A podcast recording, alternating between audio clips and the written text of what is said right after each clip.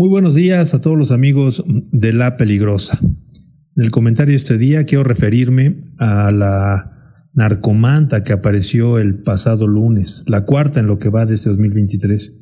Independientemente de las amenazas que contenía, el solo hecho de que se empiece a volver normal la aparición de estos mensajes de la delincuencia organizada confirma lo que he venido diciendo por casi dos años que este gobierno no cuenta con una estrategia clara ni definida, mucho menos efectiva en el combate a la delincuencia. Pese a ello, el mensaje que nos llega todos los días desde el Palacio de Gobierno es el mismo. Ellos afirman que somos el Estado más seguro. Dicen que la trata de personas ya no existe, que todo va de maravilla y que todos en Tlaxcala vivimos muy felices, pero la realidad es que los criminales han ido copando terreno.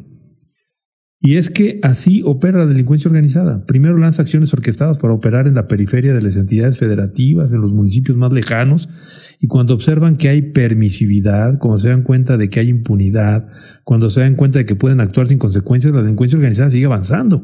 Y hoy ya llegó prácticamente a los municipios del centro, en la capital del estado. Cuando eres un gobierno que ha tenido más secretarios de seguridad ciudadana que tiempo en el poder, pues está claro que no tienes la menor idea de cómo combatir la delincuencia y mucho menos una estrategia. En realidad lo que este gobierno pretende es que nos acostumbremos a la nota roja. En realidad pareciera que ese es su verdadero objetivo, hacer que los tlaxcaltecas nos acostumbremos a asesinatos, a tráfico de personas, a robo, a embolsados, a feminicidios. Qué lamentable es que esa sea la estrategia que se nos pretende vender y la narrativa que se nos quiere imponer, que es de normalizar la violencia y que ya nadie diga nada, que nadie levante la voz. En materia de seguridad, pues sin duda se requiere inversión importante y una estrategia para cambiar las cosas. Mientras no suceda eso, todo lo demás simplemente son palabras huecas.